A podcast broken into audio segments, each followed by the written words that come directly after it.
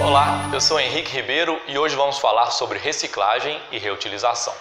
Afinal, qual é a diferença entre reciclagem e reutilização? Não tem mistério. Vamos explicar. Um processo tem transformação e o outro não. Para considerarmos que houve reciclagem, tem que haver transformação, ou seja, alteração das propriedades físicas, químicas ou biológicas. Já a reutilização não há alteração. Vamos dar alguns exemplos para ficar mais claro. Quando um vidro é transformado em outro vidro na fábrica, é considerado reciclagem. Mas quando, quando usamos uma garrafa de plástico de refrigerante, por exemplo, para guardar água na geladeira, aí teremos reutilização e não reciclagem. Agora você já sabe e não vai mais confundir. Até a próxima dica, um abraço.